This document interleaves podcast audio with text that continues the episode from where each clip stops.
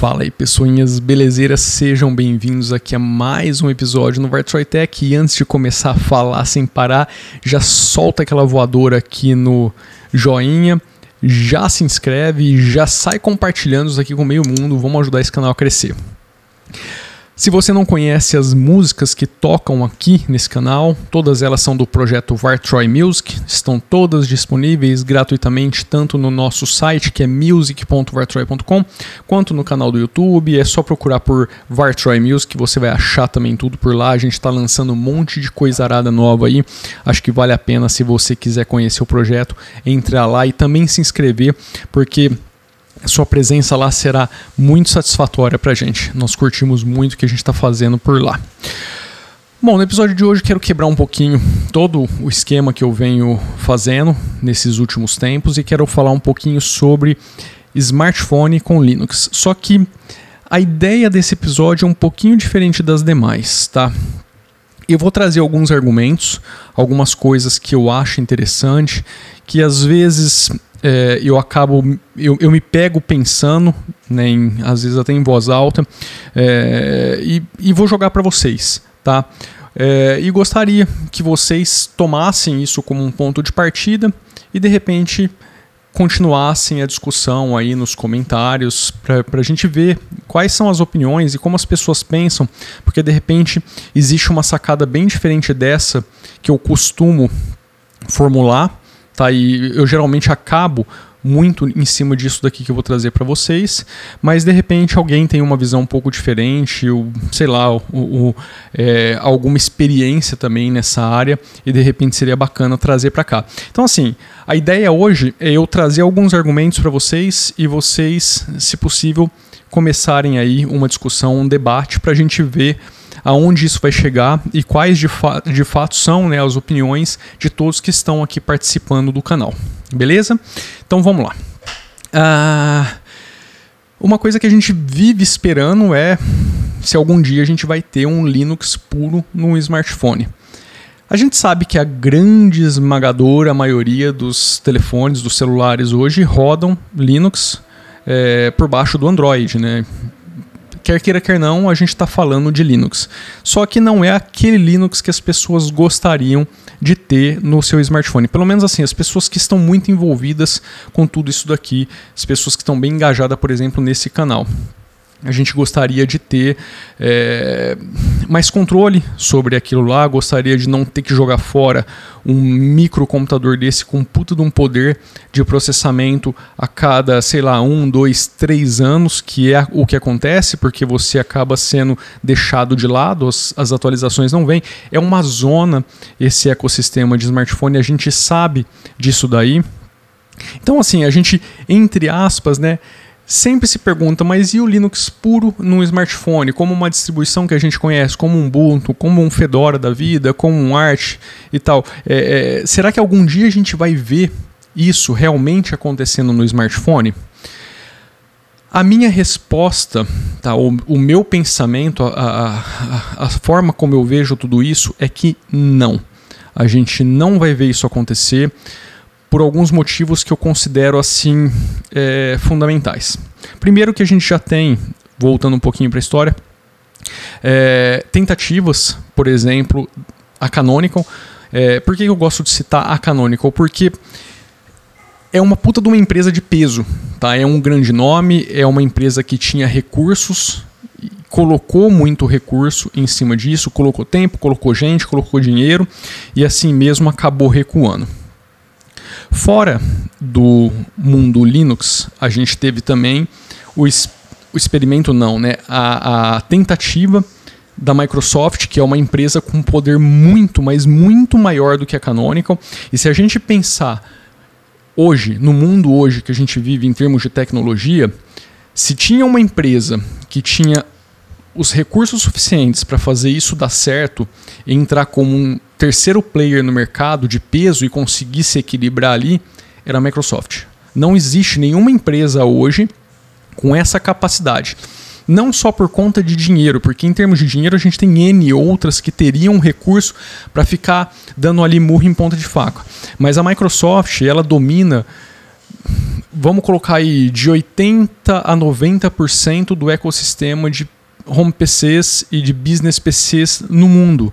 Então, assim, se tinha alguém com poder mais do que suficiente para fazer tudo isso acontecer, era a Microsoft e assim mesmo ela não conseguiu. Um, a gente tem hoje uma iniciativa aí que está é, tentando sair do. Eu sei que assim é, é, é meio complicado dizer é, se colocar essa, essa é, to, todo, todo esse esquema é, sei lá, dessa forma, mas assim, eu, eu, eu, eu penso que assim, o PureOS, né, o Librem 5, na minha opinião, assim, eles estão tentando sair do estágio embrionário para se tornar algo um pouco mais palpável, e assim mesmo eu tenho dúvidas sobre o futuro disso. Tá? Eu vou chegar lá, eu, vou, eu, eu, só adiantando algum, alguns comentários, mas eu vou, eu vou chegar lá no porquê que eu acho é, tudo isso um tanto quanto complicado. Vamos voltar um pouquinho aqui na Microsoft, eu estava falando bastante de recursos e tal. É, por que, que eu comentei sobre a Microsoft? Porque, na minha opinião, primeiro que hoje a gente tem os dois grandes players, que é o Android e o iOS, e iOS, ou seja, Google de um lado e Apple do, do outro, são empresas absurdamente gigantes e que, cara, tem recurso para ficar injetando nisso por muito tempo, mas por muito mais tempo do que as pessoas imaginam. E recurso é tempo, dinheiro, uh, gente, influência. Ou seja, velho, é, é, é, um tipo de cenário que é mais ou menos assim: você ganha uma mini batalha aqui, só que todo o resto já se reorganizou e assim para continuar de uma forma diferente. Então assim, você gastou um monte de recurso para conseguir é, entrar aqui, é, derrubar um portão aqui do, do castelo, vai, vamos colocar aqui no, numa guerra medieval, para derrubar aqui um portão, um muro. Só que assim, tudo lá dentro já se reorganizou para continuar de, um, de, uma outra forma e aí os, os, os obstáculos para você praticamente são. Aliás, o, o vencimento de obstáculo para quem quebrou isso daqui é praticamente zero, porque tudo o resto já está já tá reorganizado para continuar de outra forma.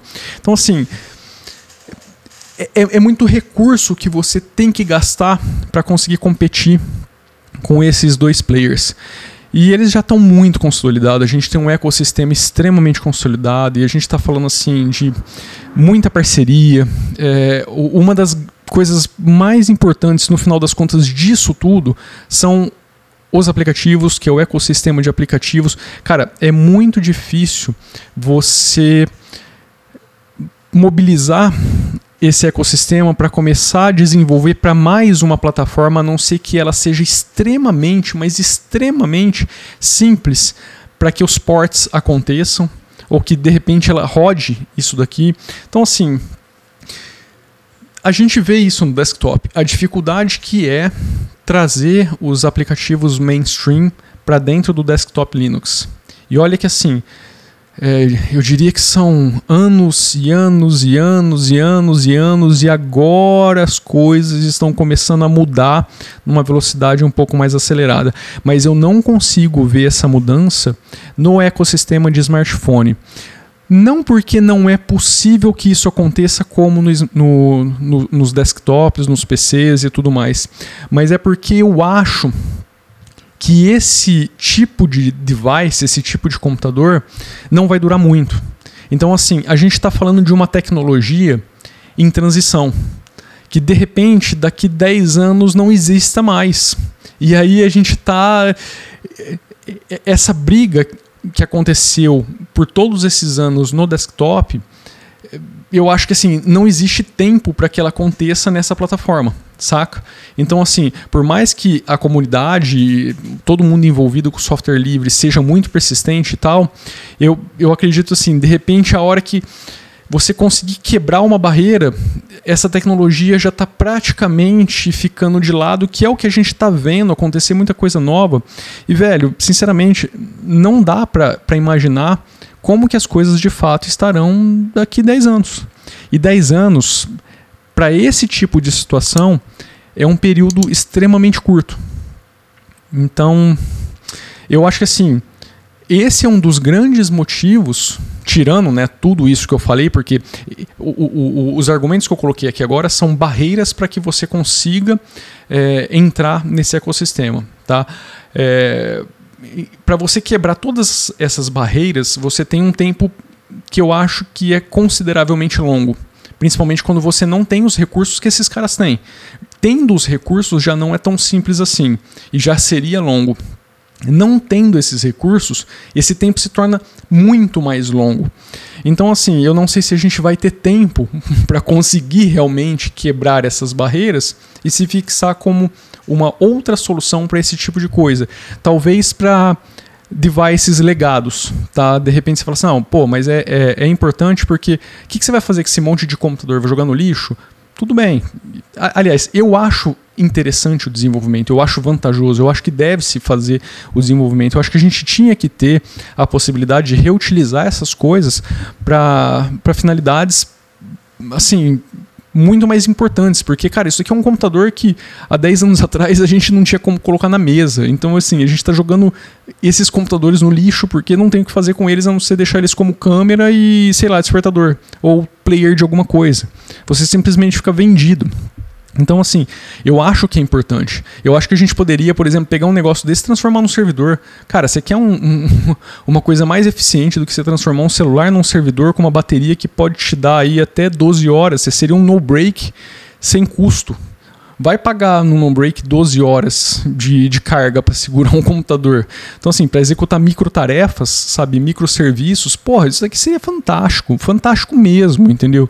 Eu confesso que eu já tentei, assim, de várias formas fazer esse tipo de coisa, mas você tem que dar tanta volta para conseguir fazer qualquer coisa realmente funcional que você fala assim, ah, velho, desencana, que assim mesmo você fala assim, ah, mas eu não vou conseguir atualizar isso, o sistema base não vai atualizar e tal. Então, assim, eu acho importante que o desenvolvimento seja feito, que o desenvolvimento esteja né, caminhando, mas eu não acredito que nós, em algum momento, utilizaremos um gadget desse com Linux puro e, e, boa, entendeu? Eu acho que essa tecnologia vai morrer antes da gente conseguir fazer isso. Então, assim, essas são as coisas que eu sempre me pego pensando e que é, é difícil de eu ter com quem discutir, então eu gostaria de trazer esses argumentos, essas colocações aqui no canal e ter a opinião de vocês, saber o que, que vocês pensam, como que vocês enxergam esse tipo de coisa, é, como que vocês é, é, qual que é a expectativa, entendeu? O que, que de fato é, passa aí na, na cachola de vocês. É, só antes de finalizar esse episódio, é, pegando né, essa, esse gancho do tempo de desenvolvimento e tal, a gente está vendo muito isso com o próprio desenvolvimento do Librem, do Librem 5, do, com o PureOS.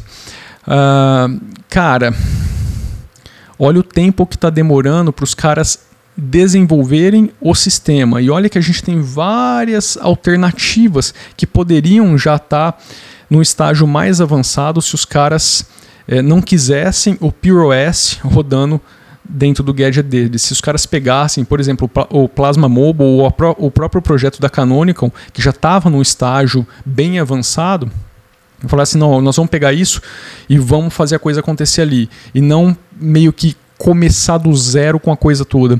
Então, assim, é, esse próprio, próprio desenvolvimento, olha o tempo que está levando, as barreiras que os caras estão enfrentando, e, e olha como que é engraçado, se você pegar em termos de hardware, veja como o hardware está ficando defasado muito rápido, e de repente daqui a pouco eles vão lançar um negócio, e você fala assim, pô, mas esse hardware já, já tá velho, entendeu? Já, já não é compatível mais com as coisas que estão na modernidade. E aí o que, que você vai fazer? Saca? É, fora os, os, aplicativos, que assim, tudo bem, os entusiastas, as pessoas que querem uma, uma privacidade muito maior, um controle muito maior, só que isso nunca vai sair da mão dessas pessoas.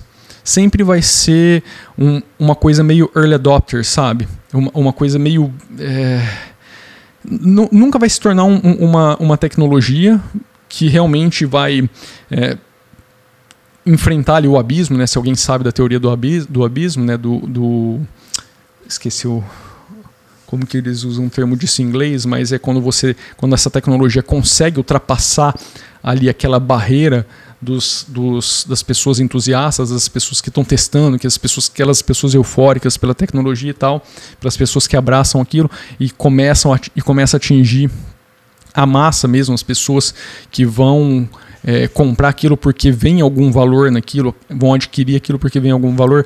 Eu não acredito que esse tipo de coisa vai chegar lá por conta do tempo, por conta do lance dos aplicativos, tal, por conta de todos esses argumentos que eu coloquei é, nesse episódio de hoje. Então, assim, é, eu vou ficando por aqui porque senão eu vou começar a ficar dando volta atrás do meu próprio rabo e, e não vai sair muito disso, porque de fato é onde eu, eu me pego rodando em círculo e, e eu não consigo sair disso, porque para mim todas as, as possíveis alternativas acabam trazendo de volta para esse negócio, é o cachorro correndo atrás do próprio rabo, entendeu? Então eu queria saber o que, que, vocês acham dessa, desse tema, dessas coisas que eu coloquei aqui. Deixa aí os comentários no. no, no uf, coloquem aí os comentários no vídeo ou sei lá onde você está vendo isso daí e vamos, vamos continuar essa discussão, vamos trazer mais coisas aí para para eu poder ter né, uma, uma visão diferente dessa coisa toda, se é que alguém tem realmente alguma coisa diferente dessa que eu estou colocando aqui. E, e, é isso aí, vamos, vamos discutir, vamos ver aonde que vai chegar isso daí, beleza? Então acho que é isso. O episódio de hoje é, era para trazer esse tipo de coisa, para trazer esses, essa, essas colocações e de fato eu gostaria que vocês participassem desse para a gente ver qual é o, o o que cada um está pensando, beleza? E antes de ir embora, aqui vai um bônus hoje, só quem chegou até aqui que vai ter isso daqui, tá? Tô deixando uma cópia, uma não, duas cópias do Orif na faixa para vocês. Como que você vai acessar essa cópia do Arif? Não vai ter link em lugar nenhum, tá? Você vai digitar bônus www.vartroy.com. Você vai cair num link do Firefox Send. Só que assim, sem sacanagem, tá? São duas cópias ali controladas pelos downloads do Firefox Send. Se você baixar as duas, você está tirando a oportunidade da segunda pessoa que chegou até aqui de fazer o download. Então eu vou colocar é, essa cópia do Orif por tempo limitado e com máxima de dois downloads. Então quem chegou até aqui digitou aí bonus.vartroy.com e caiu na página do Firefox Send com o link disponível ainda, você foi um felizardo. Se você colocou bonus.vartroy.com e nada aconteceu, é porque chegaram antes de você. Beleza? Então é isso, nos vemos no próximo episódio. Um abraço, fui.